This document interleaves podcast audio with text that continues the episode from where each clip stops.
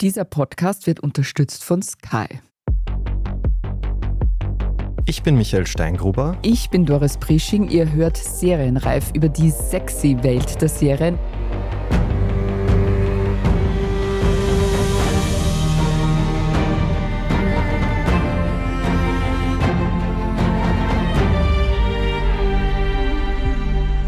Heute geht es bei uns um das Thema Nummer 1, Sex also Sex in Serien natürlich. Anlass ist die Sex-Serie schlechthin, nämlich Sex Education. Und da gibt es auf Netflix gerade die vierte und letzte Staffel. Jetzt hast du es geschafft, Michael, in einem Satz eins, zwei, drei, ich glaube viermal Sex zu sagen. Sex, Sex, Sex. genau, jetzt geht's los. Darüber wollen wir heute reden. Uns interessiert aber das Thema generell, weshalb wir wie gewohnt in die Tiefe gehen und in die angewandte Forschung sozusagen. Wir stellen die Frage, ob wir dank Serien besseren Sex haben. Und alles das werden uns unsere heutigen Gäste versuchen zu beantworten. Bei uns im Studio sind Nadia Kupser und Kevin Recher. Sie sind die BeziehungsexpertInnen hier beim Standard und moderieren unter anderem auch den Podcast Beziehungsweise, den wir an dieser Stelle auch allen euch Hörerinnen und Hörern ans Herz legen. Willkommen, lieber Kevin, liebe Nadia. Hallo und danke für die Einladung. Hallo, freut uns sehr. Uns auch. Nadja, ich weiß, du bist ja ein Fan der Serie Sex Education, hast alle Staffeln geschaut. Kannst du uns mal erklären, worum es da eigentlich geht? Ich bin tatsächlich Fangirl. Also es gibt nicht so viele Serien, die mir so gut gefallen haben wie Sex Education. Ich würde sogar so weit gehen zu behaupten, das hat meine Ehe verbessert oder okay. aufgepeppt. Aber uh. dazu vielleicht noch später, um deine Frage zu beantworten, worum es geht. Es geht um einen Teenager. Es ist der 16-jährige Otis Milburn. Und der ist eigentlich ein total schüchterner und so unauffälliger Typ. Und der wird irgendwie durch Zufall zum Sexexperten an seiner Schule in England. Und das hat einen Grund, weil seine Mama ist eine berühmte Sexualtherapeutin und er wurde quasi mit dem Thema großgezogen und hat gut aufgepasst und ist da sehr offen, ohne Scham aufgewachsen. Ja, und irgendwie passiert es dann, dass seine Mitschülerinnen und Mitschüler bei ihm Rat suchen. Das heißt, in der Serie werden ganz viele Teenager-Fragen beantwortet, sozusagen, rund um Beziehung, Liebe und eben auch Sex. Und ist es auch diese persönliche Komponente, die du angesprochen hast, die die Serie für dich so attraktiv macht oder was genau gefällt dir daran? Also ich finde das generell total spannend, einfach mit meinen 35 jetzt ist nicht super alt, ja, aber trotzdem Teenager heutzutage dicken natürlich in jeglicher Hinsicht anders. Und ich finde es schon sehr spannend zu sehen, wie gehen Teenies heutzutage mit dem Thema Sex um. Und in der Serie wird es einfach gezeigt, ja, lustigerweise sind es eh noch immer die gleichen Themen bin ich drauf gekommen. Deswegen finde ich mich da oft auch wieder. Aber ich finde, ich lerne auch wirklich. Also ich glaube, es ist für Teenager echt super Aufklärungsunterricht. Sex Education, der Name ist Programm. Und ich hatte auch schon sehr viele Aha-Momente, wo ich gesagt habe, ah, okay, so ist das. Zum das Beispiel? wusste ich noch gar nicht. Naja, es wird zum Beispiel das Thema Pansexualität behandelt. Das war jetzt mir noch nicht so geläufig, wie das ist, wenn man pansexuell ist oder dass man dann draufkommt. Ja. Also pansexuell heißt, dass man alle Geschlechter liebt. Ja. Also Mann, Frau, Trans, was auch immer, also eigentlich den Menschen. Hoffentlich stimmt das, falls da jemand im Raum ist, der mich korrigieren will. Ich glaube, das stimmt so. Ja, und es wird eben dann auch gezeigt bei dieser Protagonistin, dieser Weg dahin, dass sie draufkommt überhaupt, sie ist pansexuell. Und das finde ich sehr aufklärerisch. I like it. Du hast jetzt schon Otis angesprochen, der Protagonist der Serie, aber es gibt ja noch viele andere Figuren, die interessant sind. Welche findest du da am spannendsten? Also ich muss ehrlich sagen, es gibt so viele Charaktere bei Sex Education, wo ich mir gedacht habe oder denke, ich mag die alle urgern. Also irgendwie, ich glaube, wenn ich in dieser Schule gewesen wäre, dann hätte ich ganz viele Freunde davon gehabt.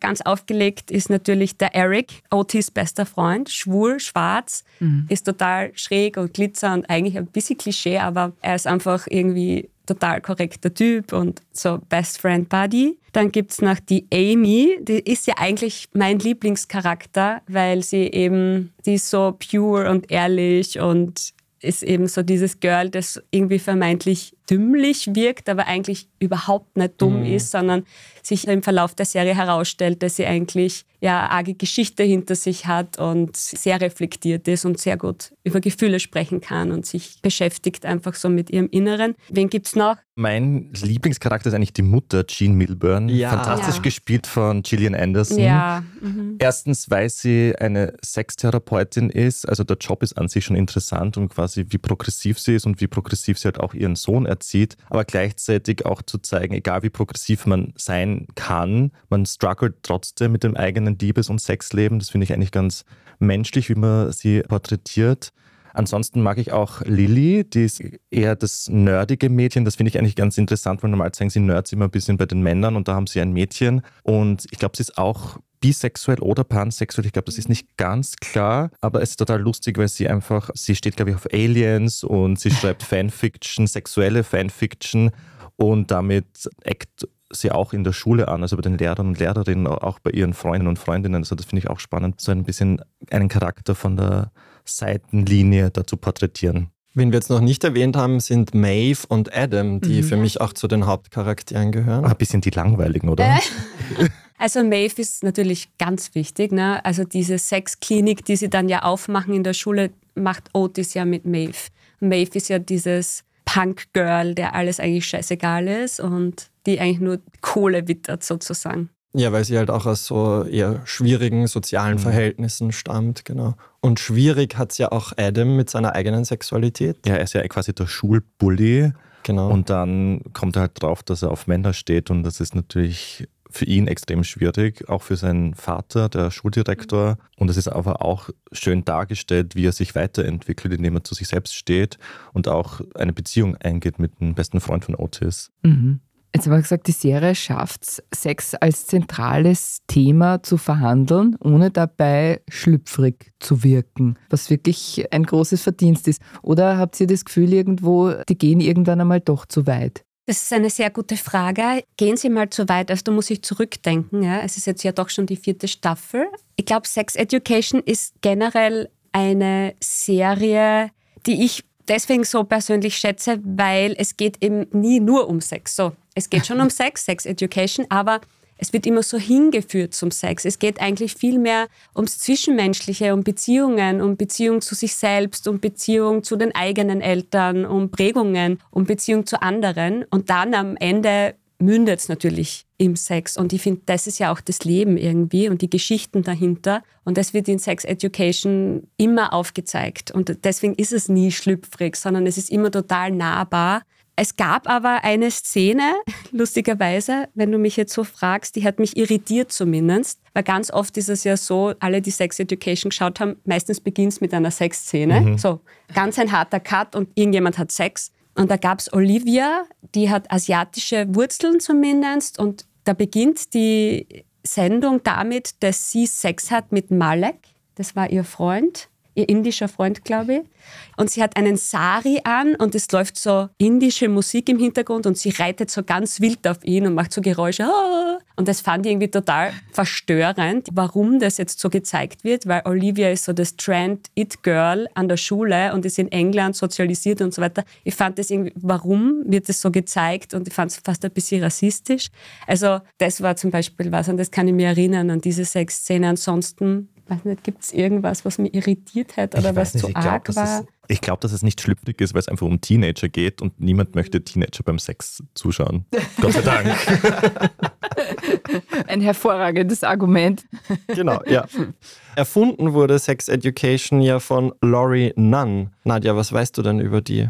Nicht viel tatsächlich. Ich weiß nur, dass sie ungefähr in meinem Alter ist. Also ich glaube, sie ist so Mitte 30, also sie war noch mhm. recht jung, ja, wie sie diesen riesen Erfolg hatte mit Sex Education und dass es eigentlich ihre erste Serie war, die sie so produziert hat und dann gleich so ein Lander, ein Burner, weil die hat ja irgendwie Theater, Regie oder so davor gemacht und ja, das war so ein Surprise-Act von ihr. Und jetzt haben wir gerade die vierte Staffel, die ist jetzt aktuell und das ist aber auch gleichzeitig die letzte. Wie findet ihr das? Also ich finde es von einem dramaturgischen Standpunkt her, finde ich es eigentlich eh okay, wenn eine erfolgreiche Serie nach vier Staffeln zu Ende geht. Irgendwann wiederholen sich wahrscheinlich die Storylines und die Schauspieler und Schauspielerinnen wollen, glaube ich, noch vier, fünf Jahren, wo sie da bei so einer Serie dabei sind, auch mal was anderes machen, weil zum Beispiel die Emma Mackey war jetzt bei Barbie im Film dabei und der Schauspieler, der den Eric spielt, der ist jetzt der neue Doctor Who. Also die haben die Serie als Plattform wirklich genutzt mhm. und wollen sich auch weiterentwickeln und von daher finde ich es voll okay, wenn es zu Ende geht. Aber wenn ihr mir jetzt von einer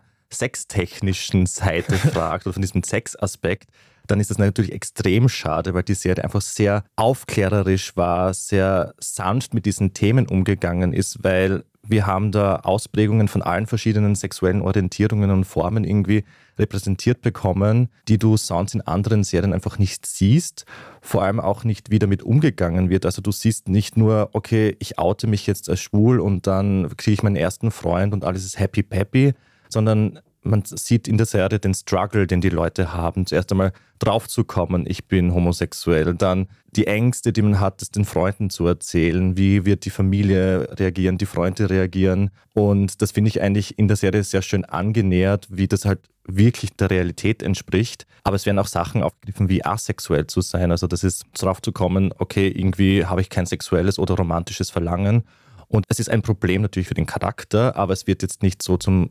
großen irgendwie Plotpoint gemacht, weil es irgendwie auch normal ist, irgendwie da selbst drauf zu kommen, dass es halt verschiedene Orientierungen gibt. Und ich finde es auch spannend, wie man auch mit den negativen Seiten von Sexualität umgeht, weil zum Beispiel gab es, ich weiß nicht, ob es die zweite oder dritte Staffel war, wo Amy, also ein Charakter, im Bus von einem Mann begrapscht wurde. Und man denkt sich, okay, das ist jetzt irgendwie, das war's irgendwie oder sonst, keine Ahnung, wie man dann, was man glaubt in der Situation, was dann weiter passiert. Aber was sie zeigen ist, wie der Charakter unter diesem Ereignis, was ein traumatisierendes Ereignis ist, weiterlebt. Nämlich wirklich, sie zieht sich zurück, sie redet kaum mehr mit den anderen Leuten, und man sieht einfach, wie sie darunter leidet und welche Auswirkungen das wirklich auf sie hat. Und das habe ich in keiner anderen Serie bisher gesehen, dass so traumatisierende Ereignisse, wie das sich wirklich auf eine einzelne Person, und das ist nur ein Nebencharakter, wirklich auswirken. Und um solche Situationen tut es mir dann leid, dass es die nicht mehr in solchen Serien dann wieder findet. Vor allem, es ist ja auch hinreißend komisch, das muss man ja auch dazu sagen. Also, dass es mhm. einfach total witzig ist und wie zum Beispiel sowas ganz, ganz schlimm scheitern kann, hat man gesehen bei einem Versuch in einer deutschen Serie, die hieß oder heißt Sexplanation und versteht sich auch irgendwo so ein bisschen als Aufklärungsunterricht. Und da ist auch eine Gruppe, also ist natürlich überhaupt nicht in dem Aufwand jetzt gemacht, aber es ist eine kleine Gruppe von jungen Menschen, die halt irgendwie so verschiedene Durchgänge an Sexerlebnissen hat. Ja. Und im Grunde genommen ist es wirklich wie ein ganz, ganz schlechter Frontalaufklärungsunterricht in der Schule. Ja. Du kannst es nicht sehen. Ja. Insofern würde ich schon auch sagen, also ich glaube, dass das ich stimme dir total mhm. zu. Es ist der absolut richtige Zeitpunkt. Ich glaube, besser kann es nicht mehr werden. Es kann sich dann einfach nur mehr wiederholen. Aber auf der anderen Seite ist es natürlich schon schade und es wird extrem fehlen. Ja? Nadja, wie siehst du das? Also Kevin hat mich jetzt fast überzeugt mit, mit seinen Standpunkten, dass es wirklich jetzt vorbei sein darf. Aber ganz persönlich finde ich es schon sehr schade. Das hat meine Ehe irgendwie verbessert. Das hat einen ganz einfachen Grund mein Mann und ich haben einen grundlegend anderen Geschmack bei Serien und Filmen. Also es ist ganz schwer, dass wir mal irgendwas gemeinsam schauen können oder auch ins Kino gehen können. Ich bin so Fan der Unterhaltungskunst, ne? so der leichten Kost und er muss immer irgendwas lernen. Am liebsten schaut er Dokus. Und bei Sex Education, das hat irgendwie so alles vereint. Ja? Er hat tatsächlich auch gesagt, wow, okay, das habe ich noch nicht gewusst, das finde ich jetzt spannend. Die Charaktere mhm. sind irgendwie, das gibt was her. Na, ich wollte noch fragen, Kevin, was du gesagt hast, dass die Serie das realistisch darstellt, das ist der einzige Punkt, in dem ich dir nicht ganz mhm. zustimme. Mhm. Weil es ist eine meiner absoluten Lieblingsserien und totales Feelgood-Programm, aber genau das ist halt auch irgendwie mein Kritikpunkt, dass ich glaube, dass es nicht wirklich die Realität widerspiegelt, dass alle so offen und tolerant sind, gerade irgendwie auch, also im europäischen Kontext, dass da nicht alle irgendwie in der Schule so, ah ja, du bist pansexuell oder asexuell oder schwul oder was auch immer, dass das so akzeptiert wird, sondern eben, dass das halt vielleicht eher einen edukativen Moment in sich trägt, aber die Realitätsabbildung stelle ich zur Diskussion. Ich fand auch diese persönlichen Struggles eher realistischer mhm. als in anderen Serien, aber die Schule ist natürlich eine Utopie, wo sich jeder ausleben kann und so sein kann, wie er sein möchte. Und natürlich ist das, glaube ich, nicht und nirgendwo so der Fall. Ah, vielleicht ist das genau das Schöne halt, genau. oder? Dass man das so ein bisschen, vielleicht wenn man ähnliche Erfahrungen oder eben nicht ähnliche Erfahrungen, aber schlechte Erfahrungen gemacht hat, dass man das dann so nochmal erleben kann, mhm. wie es halt auch hätte sein können? Na, vor allem, ich verstehe es ja irgendwie so als Vorbildserie, ja. Also das Vorbildserie, so könnte es ja auch mhm. sein, ja. Und nicht so, wie es in meiner Schule ist, dass irgendwie jemand, der, ich weiß nicht, der Homosexualität irgendwie in sich wachsen fühlt oder dann quasi irgendwie gleich als Schwuchtel. Das ist die Realität, mhm, glaube ich, genau, bei uns ja. eher, ja. Und nicht Sex Education. Aber wenn man eben sieht und diese Kids schauen die Serie sicher auch an, ja, und sehen, ja, das ist ja eigentlich eh voll cool. Und so kann es ja auch sein. Und eigentlich ja. ist es viel lässiger, wenn man sich so auch leben kann. Na gut, wir hoffen auf jeden Fall, dass Nadjas Ehe jetzt nicht schlechter wird. oh ja. Ich brauche Tipps, bitte. Dann würde ich sagen, wir machen mal eine kurze Pause und melden uns gleich wieder. Bleibt dran, gleich geht's bei uns weiter mit Super Sex in Serien. Wir sind gleich wieder da. Der letzte Blutstropfen? Oder ein Cocktail unter Palmen? Der Kampf um die Zukunft?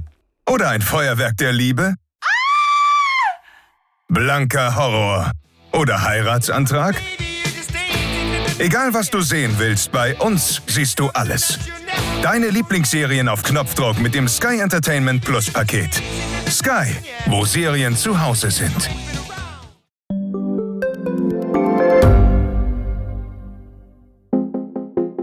eine offene Beziehung. Wie funktioniert das? Und wie sieht eigentlich die Arbeit einer Domina aus? Was erlebt ein Arzt in einer Eifersuchtsklinik? Ich bin Nadja Kupser. Und ich bin Kevin Recher. Wir führen ehrliche Gespräche über Liebe und Sex. Beziehungsweise ist kein Thema tabu.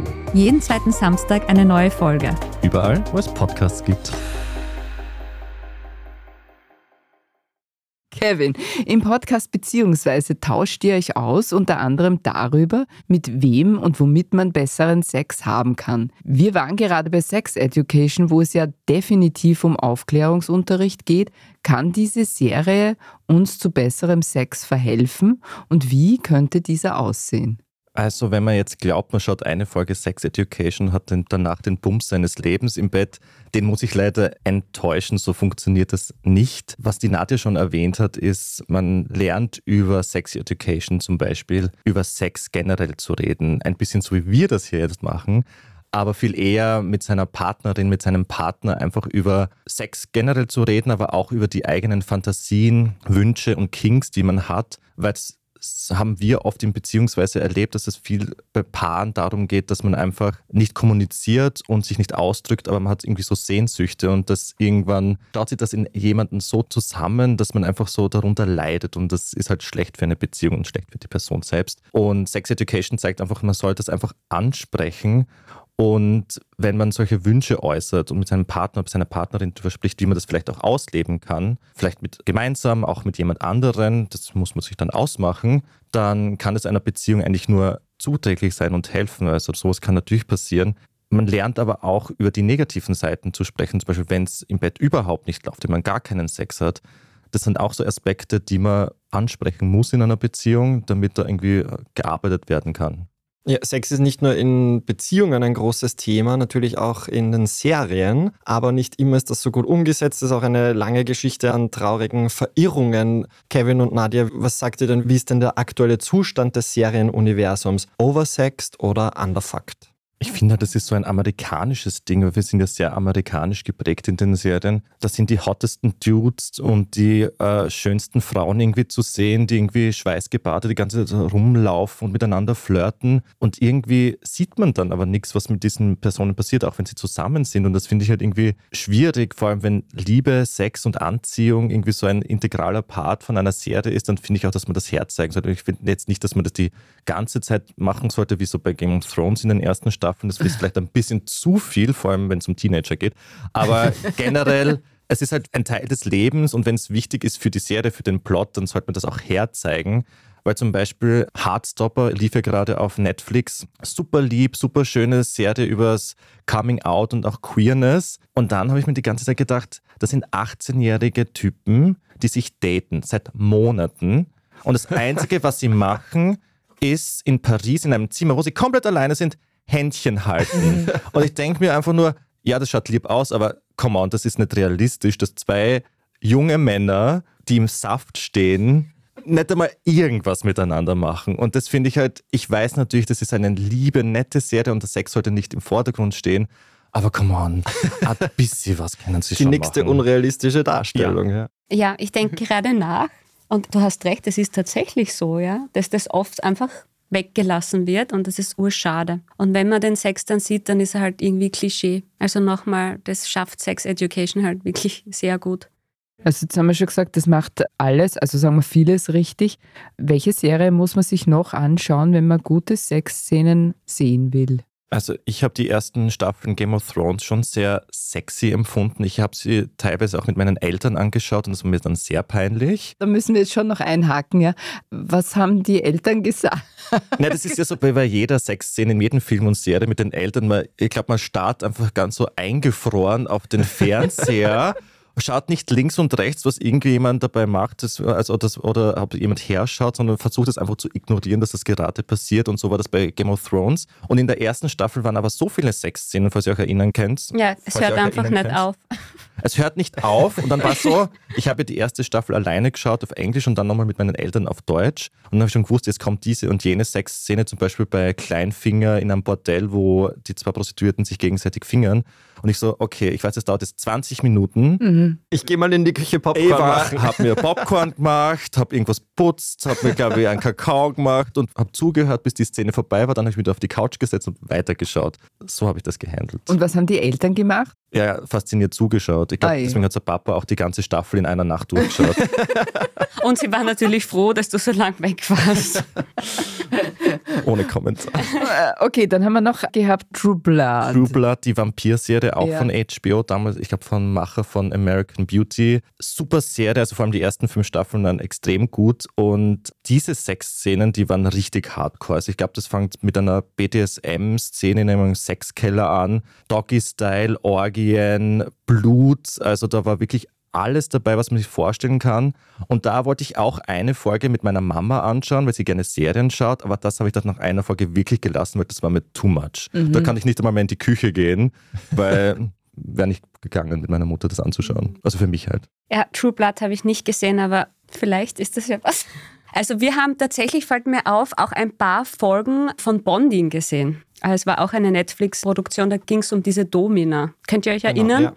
Das war auch so total überzeichnet und Klischee, aber irgendwie mochte ich die Charaktere. Und es war zumindest so, gab es viele Sexszenen auch und da waren auch sehr viele Momente, wo ich dachte, aha, und das hat jetzt meinen Horizont doch erweitert. Ob die Sexszenen gut sind, sehr dahingestellt. Ich finde Bonding super. Also ich finde, das ist so eine ganz schöne Coming-of-Age-Serie eigentlich. Es geht für alle, die es nicht gesehen haben, so wie der Kevin, um die Tiff, eine Psychologiestudentin, die nebenbei als Domina jobbt und dann ihren besten Freund Pete als Assistent einstellt. Und man lernt die Sadomaso-Szene kennen und es geht ganz viel um sexuelle Befreiung und ich finde es ganz gut gemacht und was besonders interessant ist jetzt von unserer Serienperspektive, ist, es gibt zwei Staffeln, aber jede Folge hat nur so circa 16 Minuten. Was ich auch noch ganz toll finde, ist die Serie Pose. Da geht es um die Ballroom-Szene in New York in den 80er Jahren. Und da wird auch viel Sexuelles dargestellt, aber jetzt nicht so unterhaltsam und, oder edukativ, sondern eher die Schattenseiten. Es geht um die AIDS-Krise, um Prostitution in der Trans-Szene und große Empfehlung für alle, die es noch nicht gesehen haben. Also ich habe einen Favoriten, die Serie liebe ich wirklich sehr. Das ist Normal People. Das ist eine britische Serie. Ich liebe britische Serien. Das habe ich mir heute beim Herfahren gedacht. Also die britischen Serien sind mir wirklich die liebsten. Deswegen auch Sex Education in dem Zusammenhang. Normal People ist eine wirklich besondere Serie.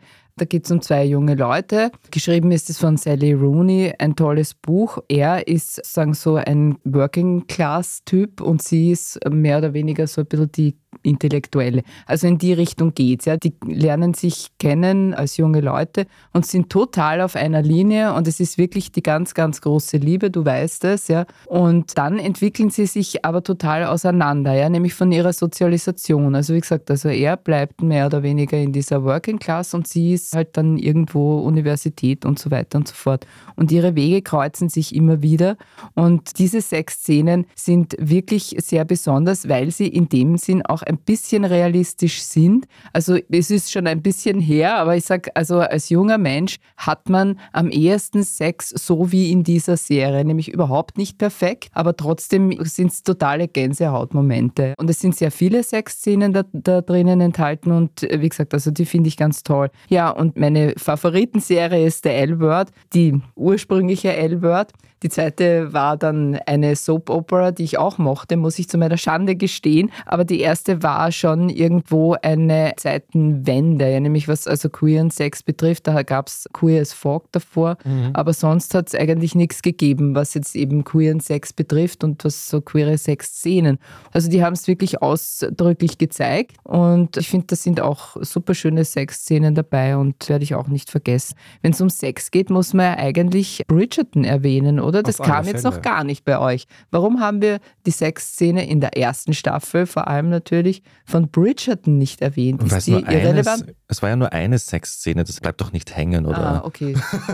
zu wenig. Zu wenig und zu lieb, Kevin. Natürlich. Naja, es war schon intens. ah, okay. Also man hat sich schon so einen Fächer gebraucht danach, aber dort.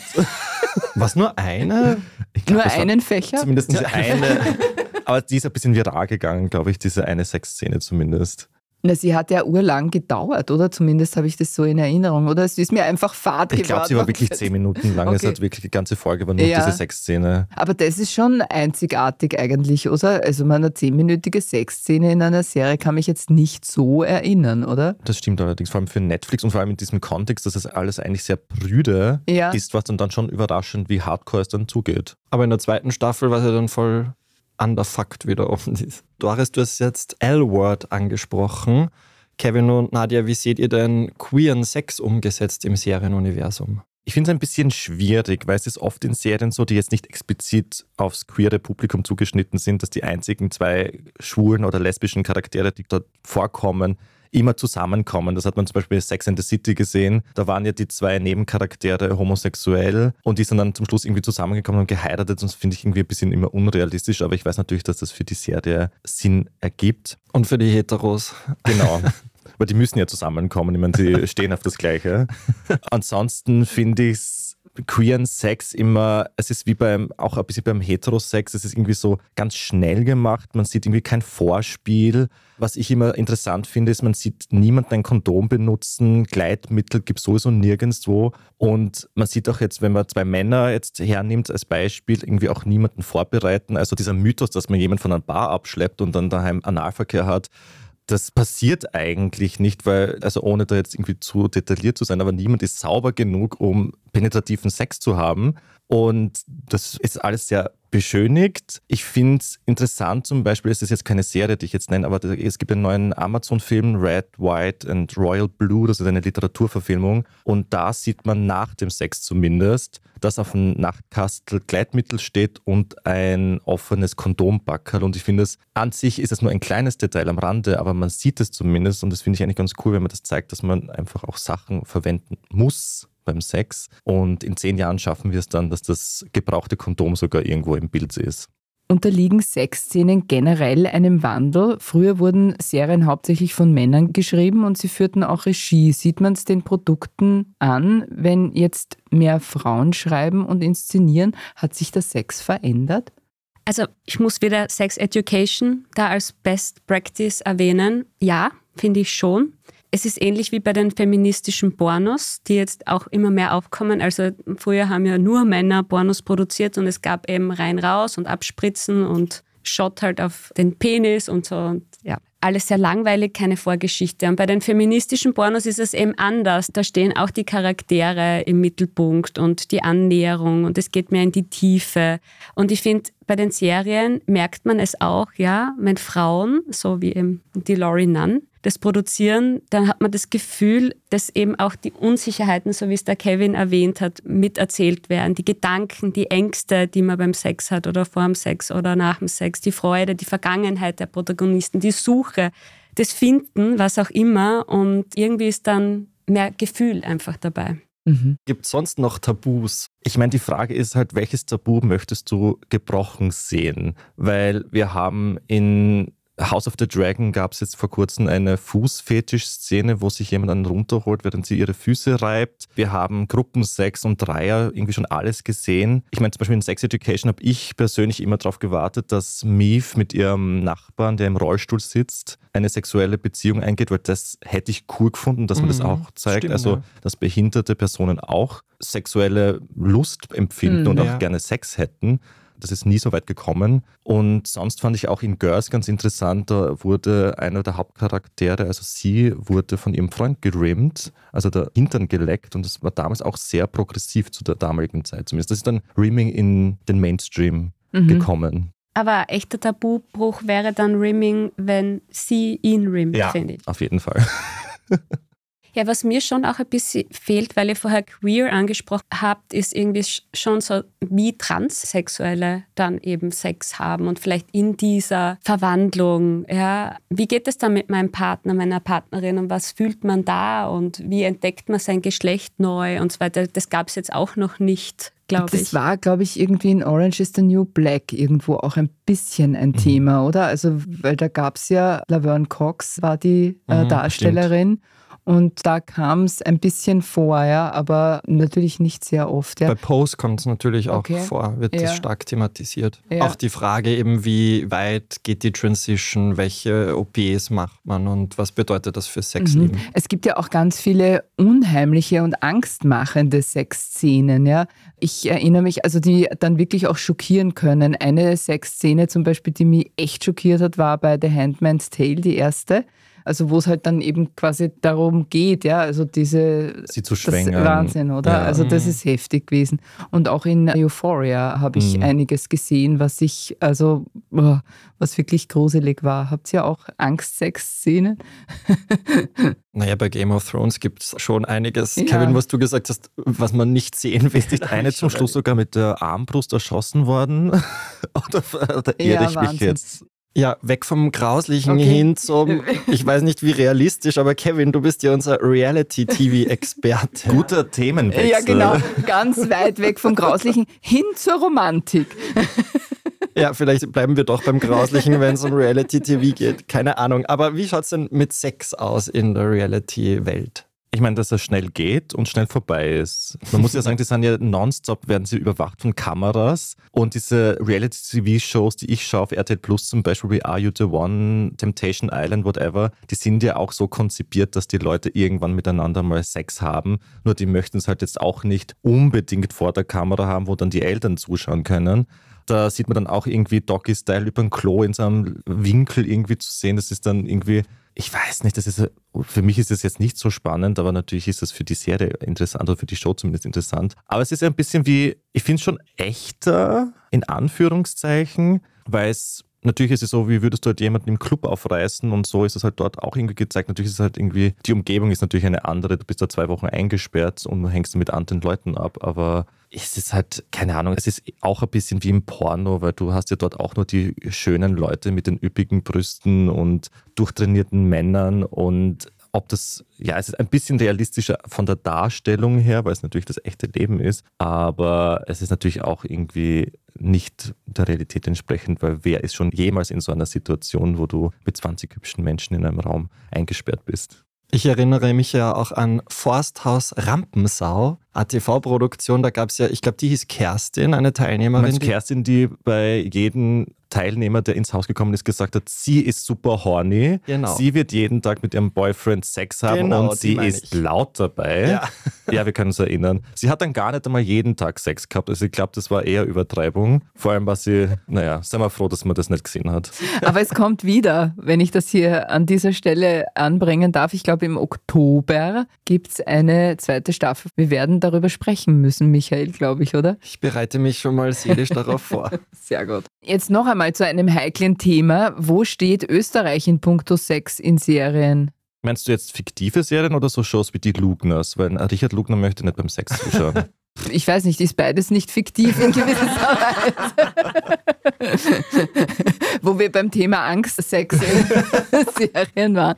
Na, aber fällt euch da was ein, was dazu? Es gab die Vorstadtweiber, da gab es Sex. Stimmt. Aber ähnlich harmlos wie bei Sex and the City. Und da gab es halt auch zwei schwule Protagonisten. Sind die dann zusammengekommen? Nein, aber ich glaube, sie hatten Sex, oder? naja, das ist Philipp typisch schwul. Hochmeier und der Georg, der Maurer, der ja. Maurer. Ja. sie, ich glaube, war dann nicht eh dann auch Klischee, dass die was miteinander hatten? Ja, es ist uns nicht in Erinnerung geblieben, was, finde ich, etwas Ja. aussagt. Wir sind halt nicht in Frankreich. Ich glaube, da geht es mehr zu mit dem Sex. Also das Einzige ist jetzt Vorstadtweiber und Forsthaus Rampensau. Das ist ein bisschen sad, oder? Ja, sonst gibt's nichts. Ja, ich habe mir gedacht, Nacktschnecken gab's mal. Das ist halt jetzt Jahrzehnte her. Das war wenigstens lustig und irgendwie auch authentisch, weil die Leute eben alles andere als perfekt waren. Aber ja, sonst. Es ist halt immer alles so dark in Österreich, deswegen verstehe ich auch, wenn man dann irgendwie Sex nicht herzeigt. Und wenn man Sex herzeigt, wahrscheinlich irgendwie ganz, ganz grauslich in irgendwelchen Filmen, wo man dann mit dem Kruzifix ins Bett geht. Aber warum ist das so? Ich meine, das muss man sich ja fragen, oder dass wir hier keinen spielerischen Zugang. Sind wir so verklemmt in Österreich? Sind wir so verklemmt? Ihr seid die Beziehungsexpertinnen. Vielleicht wollen sie auch lieber Pornos anschauen, als das in einem Film anzuschauen. Das kann natürlich auch sein. Aber Ja, ich glaube, wir haben ein sehr starkes Stadt-Land-Gefälle. Ich glaube, das ist schon so, oder? Ja? Aber wer ist Brüder? Die Städter oder die das ist eine Landbevölkerung? gute Frage, Michi. Wahrscheinlich eh die Städter, oder? Zumindest politisch korrekt. Und vielleicht auch, dass man irgendwas im ORF um 20.15 Uhr zeigen kann, muss ja natürlich dann auch irgendwie nur, weiß ich nicht, FSK 12 sein und da darf Ja. man wahrscheinlich Sex auch Ja. nicht so explizit herzeigen, wie man es vielleicht gerne möchte. Aber dann sollte man vielleicht einmal anfangen, sich zu überlegen, auch was zu produzieren für 22 Uhr, weil da gibt es auch Leute, die noch schauen würden wollen, oder? Denke ich mir. Wenn man noch nicht eingeschlafen ist. Wenn man noch nicht eingeschlafen ist. Bei unserem Gespräch ist sicher niemand eingeschlafen von unseren Hörerinnen und Hörern bei diesen heißen Themen. Danke, liebe Nadja, lieber Kevin, fürs Gespräch. Danke für die Einladung. Danke, war sehr lustig mit euch. Das war's schon wieder mit Serienreif. Wenn euch dieser Podcast gefallen hat, freuen wir uns über eine 5-Sterne-Bewertung. Damit ihr keine Folge verpasst, abonniert uns, wo auch immer ihr eure Podcasts hört. Wir danken Christoph Neuwirth an den Reglern und euch fürs Zuhören. Bis zum nächsten Mal und frohes Schauen. Bye bye. Bye, bye. Bussi Baba.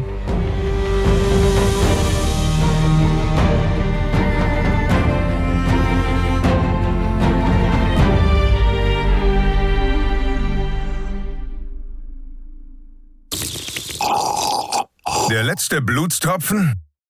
Oder ein Cocktail unter Palmen? Der Kampf um die Zukunft? Oder ein Feuerwerk der Liebe? Blanker Horror? Oder Heiratsantrag? Egal was du sehen willst, bei uns siehst du alles.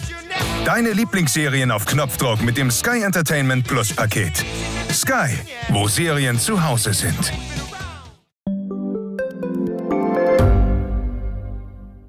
Ich bin die Franziska Ich bin der Martin. und wir wollen besser leben. Lohnt sich 10.000 Schritte zu gehen jeden Tag? Ist das Großraumbüro wirklich so schlecht wie sein Ruf? Spoiler, ja. Bringt's was, Intervall zu fasten? Wir fragen die, die es wirklich wissen und probieren es auch gleich selber aus. Bei Besser Leben, jeden Donnerstag eine neue Folge.